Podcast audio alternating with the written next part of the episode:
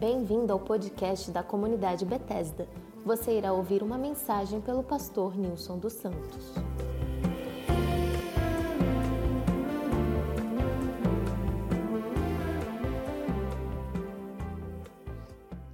Queria convidar você para irmos juntos ah, ao texto de 1 Coríntios, no capítulo 9, do verso 23 ao verso 27. Tema que eu queria compartilhar com você hoje é a vitória é pela graça, mas não de graça. A vitória é pela graça, mas não de graça. É a base, o texto que nós vamos ler aí de 1 Coríntios, capítulo 9, 23 a 27 carta de Paulo aos Coríntios, diz assim: Tudo faço por causa do Evangelho, com o fim de me tornar cooperador com ele. Não sabeis vós que os que correm no estádio, todos na verdade correm, mas um só leva o prêmio? Correi de tal maneira que o alcanceis. Todo atleta em tudo se domina, aqueles para alcançar uma coroa corruptível. Nós, porém, a incorruptível. Assim corro também eu, não sem meta.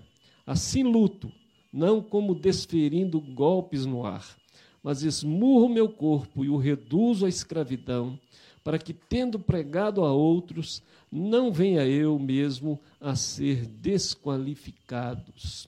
Amém. Glória a Deus.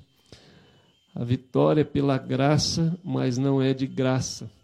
Paulo escreve essa carta em resposta a muitas perguntas e a um clamor de parte da igreja ah, pelo que estava acontecendo. Uma igreja que Paulo havia plantado, mas depois de certo tempo a igreja não cresceu, e não só do ponto de vista numérico, mas a igreja não havia crescido espiritualmente e Paulo começa na, no primeiro capítulo, capítulo 1, 2 e 3, falando que não podia ainda falar com pessoas maduras, ainda tinha que dar leite para eles, porque eles ainda estavam agindo na carne, havia muitas divisões, havia imoralidades, havia partidarismo e havia uma certa ou uma grande rejeição à, com relação ao ministério de Paulo e o Paulo escreve então essa carta por causa dessa imaturidade de uma igreja que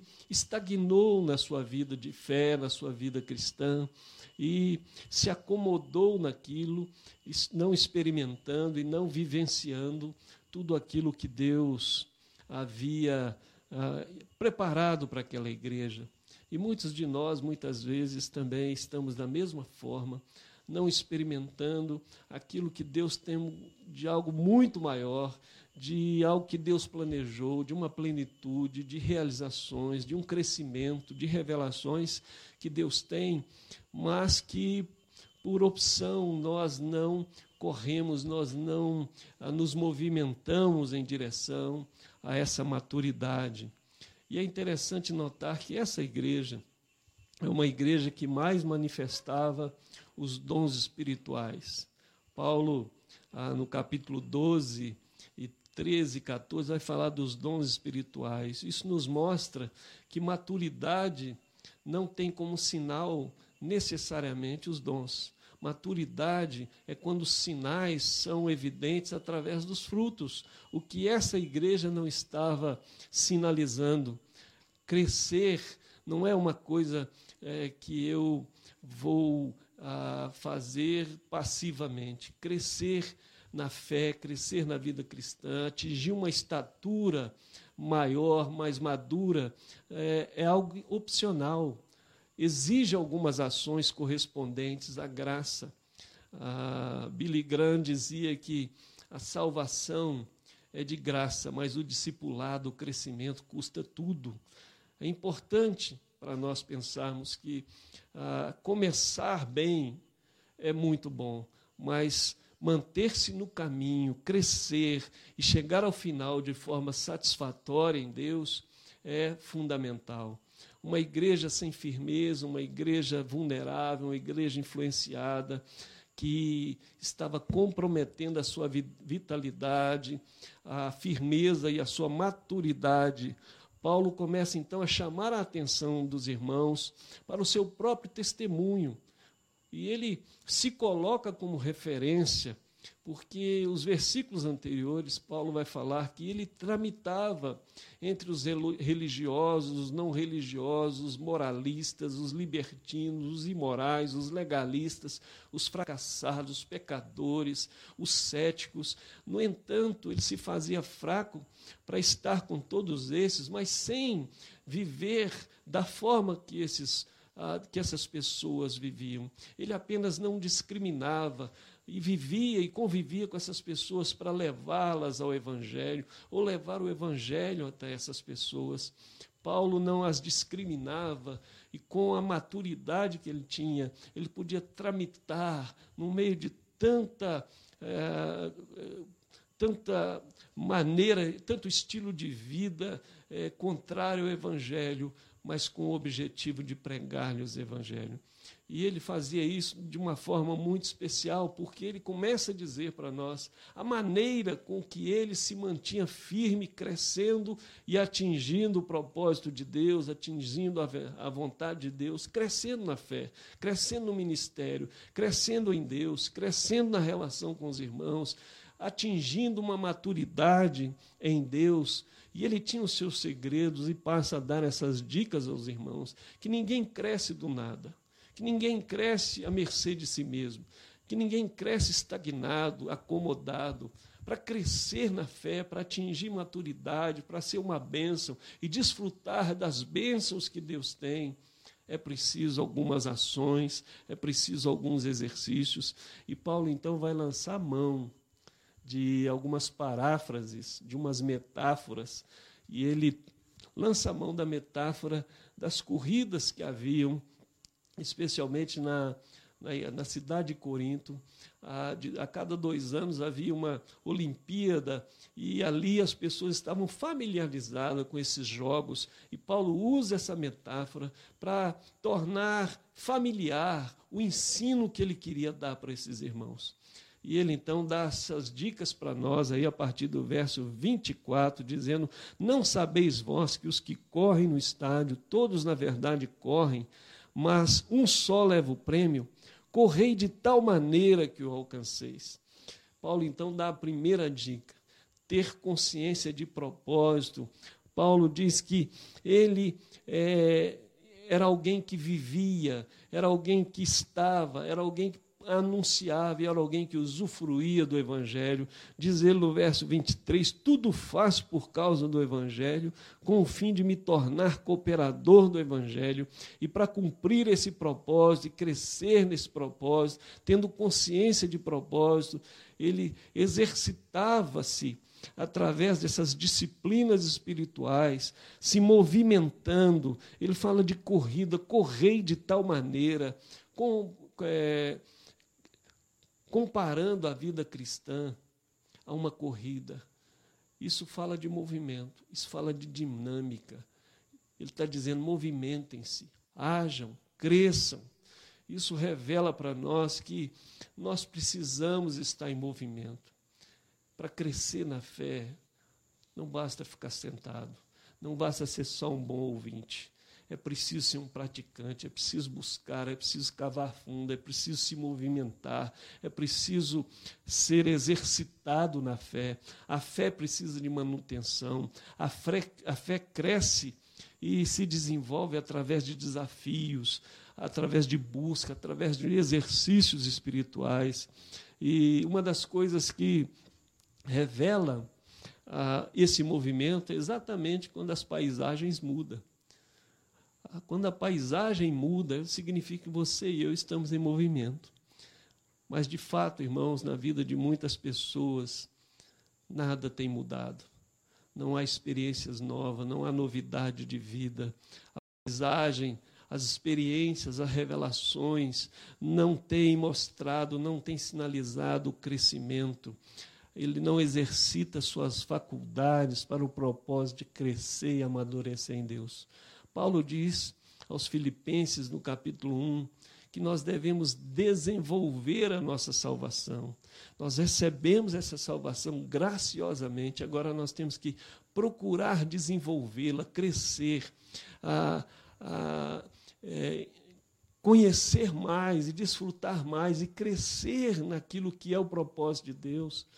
A Bíblia diz que o Senhor diz para nós: invoca-me e te responderei, anunciar-te grandes coisas que você não sabe. Há muitas coisas que nós não sabemos e que Deus quer nos revelar, mas vai nos revelar nesse, nessa dinâmica espiritual de buscar, de crescer, de se exercitar, de se movimentar espiritualmente para atingir um propósito de maturidade. Existem muitas pessoas que ainda, por mais tempo que tenham na igreja, ainda são meninos na fé. Não têm convicção, não têm firmeza, não cresceram, ainda estão é, sendo é, tratados e necessariamente tratados como crianças, como bebês. Espero que não seja a sua experiência, espero que não seja a nossa experiência. A pergunta é: você tem se movimentado? Paulo diz que ele era uma pessoa que se movimentava, que buscava crescer. Já velho e bem velho, escreve a Timóteo: Timóteo, quando vier, traze a capa e não se esqueça dos pergaminhos. Um homem já velho, mas ainda querendo estudar, ainda querendo crescer, ainda querendo se aprofundar, ainda querendo é, crescer e amadurecer em tudo aquilo que Deus tinha para ele. Esse é o primeiro, essa é a primeira dica, é o primeiro exercício.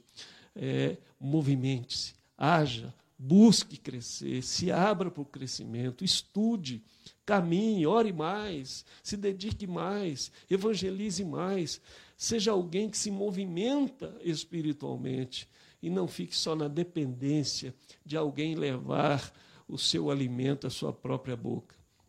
A segunda dica que Paulo coloca que ele mesmo fazia era o exercício de dedicar-se ao treinamento com intensidade. O verso 25 diz: Todo atleta em tudo se domina, aqueles para alcançar uma coroa corruptível, e nós, porém, a incorruptível. Todo atleta em tudo se domina. Não há vitória sem batalha, gente. Não há crescimento sem dedicação. Não há crescimento sem treinamento. Não há progresso sem aperfeiçoamento, sem dedicação, sem comprometimento. Ah, ah, eu li certa vez de um grande músico que disse: quando eu deixo de é, ensaiar um dia, de me preparar um dia, eu noto a diferença. Quando eu deixo de preparar, de me dedicar dois dias, meus amigos notam a diferença quando eu deixo de exercitar e tocar três dias e treinar três dias, o meu público nota a diferença. É preciso dedicação, é preciso empenho, é preciso que a gente se aperfeiçoe, procure mais se aperfeiçoar, crescer mais. Ninguém cresce do nada. Ninguém alcança vitória sem batalha, sem lutar, sem se dedicar, sem buscar crescer, sem se ser treinado, sem se deixar treinar, sem se movimentar em direção ao crescimento espiritual. Mas há uma outra dica que o Paulo dá. Ele diz no verso 26: Assim corro também eu, não sem meta, assim luto, não como desferindo golpes no ar. Corra com objetivo, não corra por correr Assim corro não sem metas, não sem objetivo. Corra mirado nessas metas, nesses alvos, nesses objetivos que você se coloca para você mesmo e nos objetivos que Deus coloca para você. Quando a gente não tem objetivo, não tem meta, não tem alvo, a gente não chega a lugar nenhum, não é verdade? Muitas coisas às vezes nos distrai, nos leva a perder o foco e a gente cai na inércia, e a gente deixa comprometida a nossa performance, o nosso progresso, e a gente se dá por satisfeito. A gente acha que já chegou numa condição que a gente já é suficientemente bom, maduro, mas não é isso que o Paulo está ensinando. Paulo está dizendo: olha, eu corro, mas eu corro com meta. Eu não fico desferindo golpes no ar. Eu tenho objetivos claros, eu tenho metas claras e eu vou. Eu posso até não alcançá-las no primeiro momento, mas eu miro nelas, eu as proponho e eu corro atrás dessas metas para que eu cresça, para que eu amadureça, para que os frutos da graça de Deus na minha vida se revelem como virtudes nesse mundo, que eu seja transformado de glória em glória na imagem de Jesus, que eu seja alguém maduro, um varão aperfeiçoado para a glória de Deus. Paulo não corria à toa. Paulo não se dava o luxo de se acomodar, porque ele sabia que ah, ninguém chega a lugar nenhum sem ter metas, sem ter projetos, sem ter objetivos claros desde os mais simples até os mais é, maiores, até os mais extraordinários.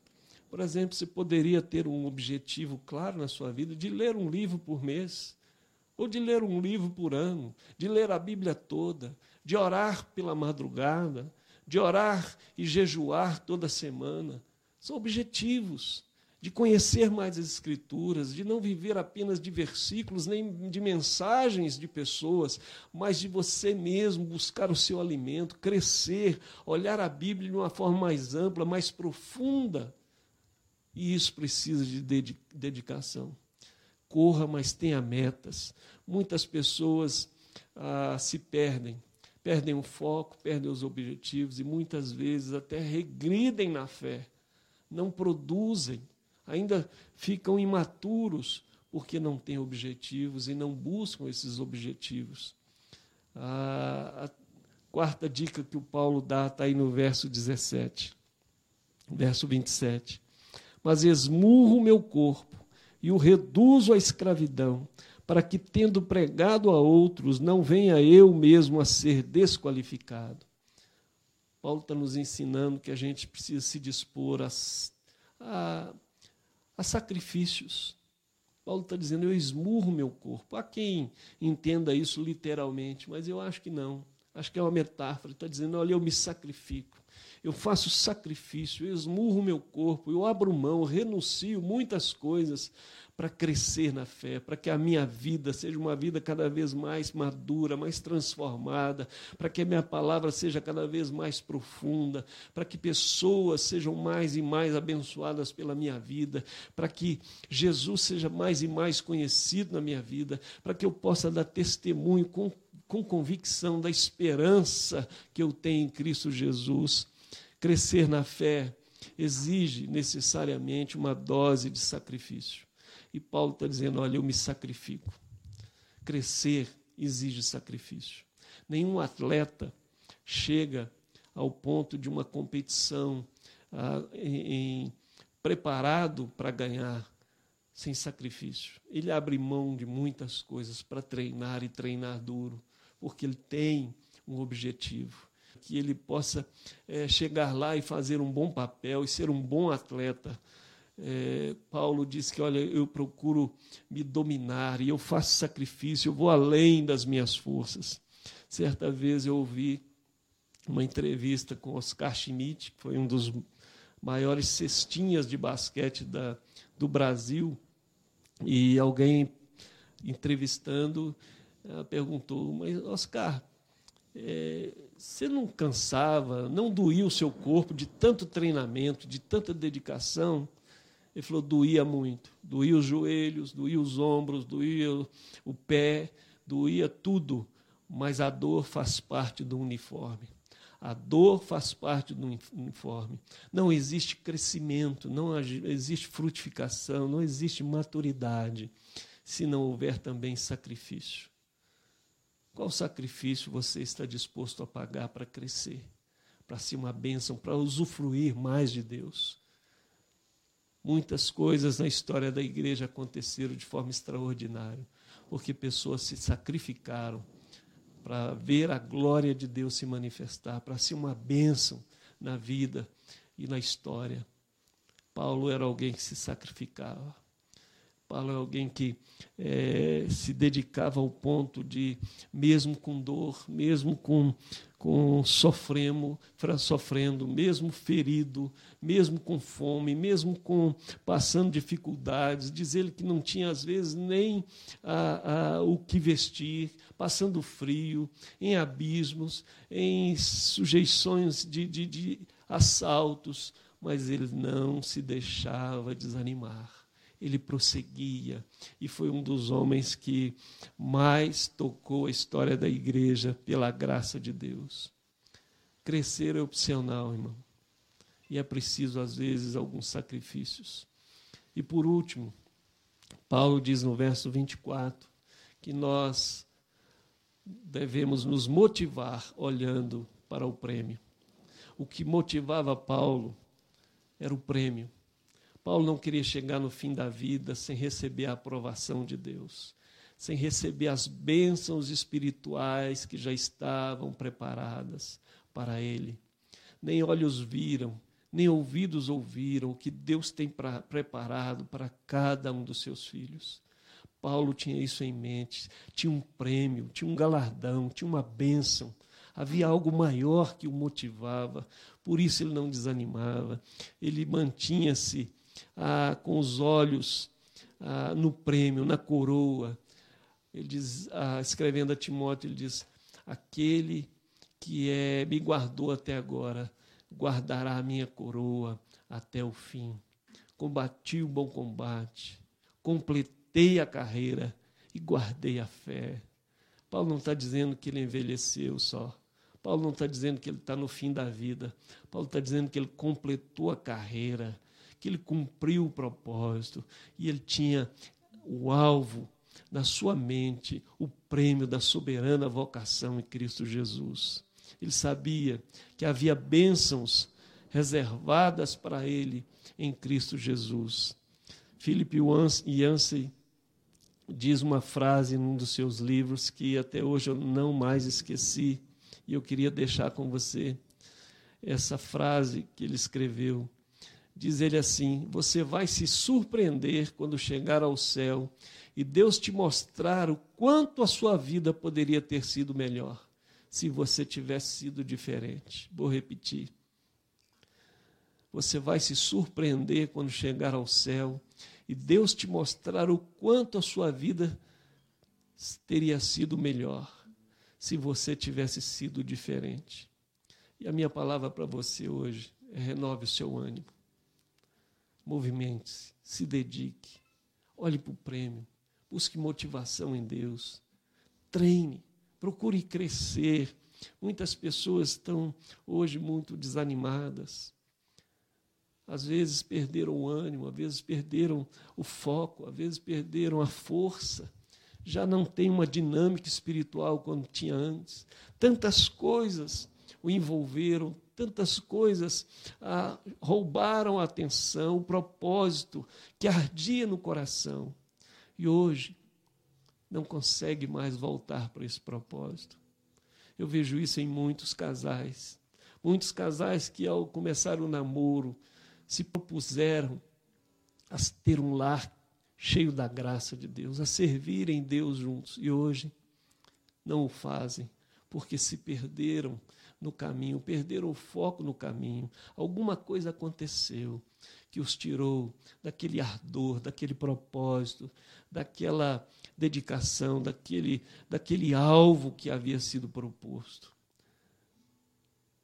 Você não pode desistir. Você não pode julgar a toalha. Deus tem algo muito maior para você. Deus tem algo maior para dar a você. Deus tem algo maior para fazer em você. Deus tem algo maior para fazer através da sua vida. Algo que só Ele pode fazer e algo que só você pode fazer. Outro não vai fazer no seu lugar. Não seja, não se acomode, não se deixe acomodar a algo maior de Deus. Treine, se dedique, corra, mas corra de tal forma que você alcance. A minha pergunta é: você tem crescido? Você tem a sua vida nesse último ano?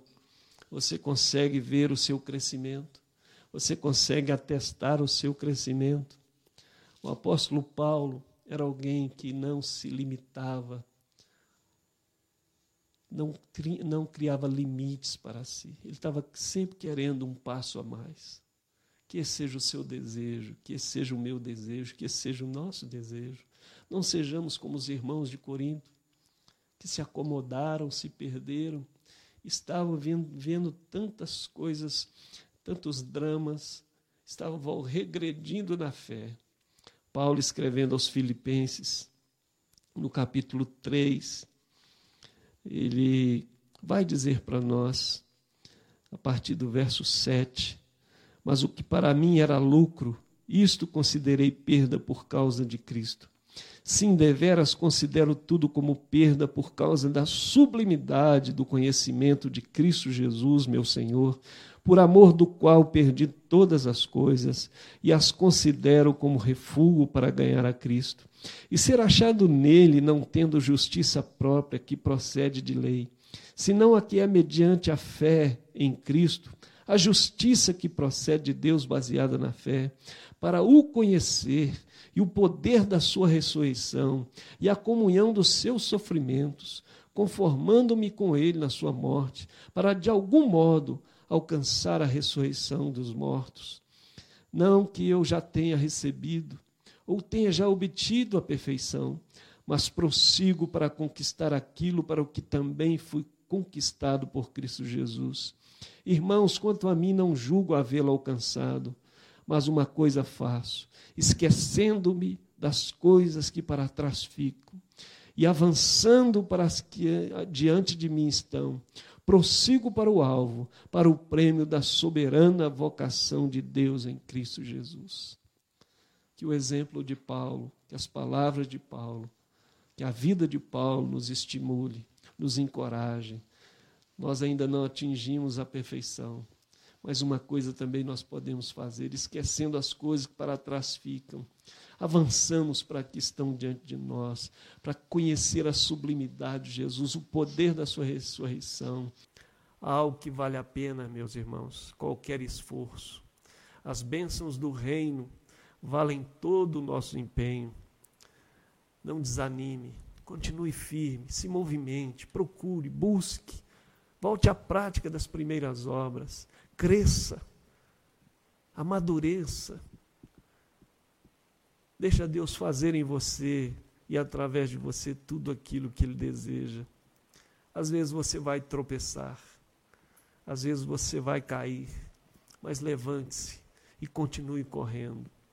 Certa vez, vendo uma corrida de rua nas Olimpíadas, alguém, um dos atletas, caiu e ficou para trás. E muitos atletas passaram na frente dele, mas ele não se deu por vencido. Ele se, de, se levantou, machucado, e conseguiu ainda correr e chegar.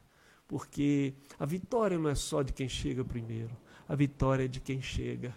Que você e eu possamos chegar para a glória de Deus, para testemunho da fé, sabendo que nós não estamos sós, sabendo que Jesus está conosco, o Espírito Santo é o nosso treinador e nós temos irmãos que estão correndo conosco, nos encorajando, nos estimulando a continuar firmes até o fim. Corra, cresça, amadureça e desfrute e desfrute das bênçãos que só aqueles que correm podem alcançar. Correi de tal maneira que alcanceis. Que Deus te abençoe. Que Deus possa ter falado ao seu coração. E que Deus leve você a desfrutar tudo aquilo que Ele tem para você. Todas as bênçãos do reino. Tudo aquilo que nem olhos viram, nem ouvidos ouviram. Mas que Ele já preparou para a sua vida. Que Ele preparou para a minha vida. Que Ele preparou para os seus filhos. Que Deus te abençoe. Que Deus nos abençoe em nome de Jesus.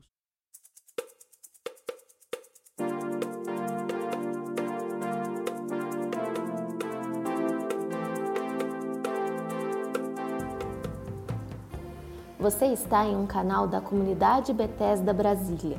Nos acompanhe também no Instagram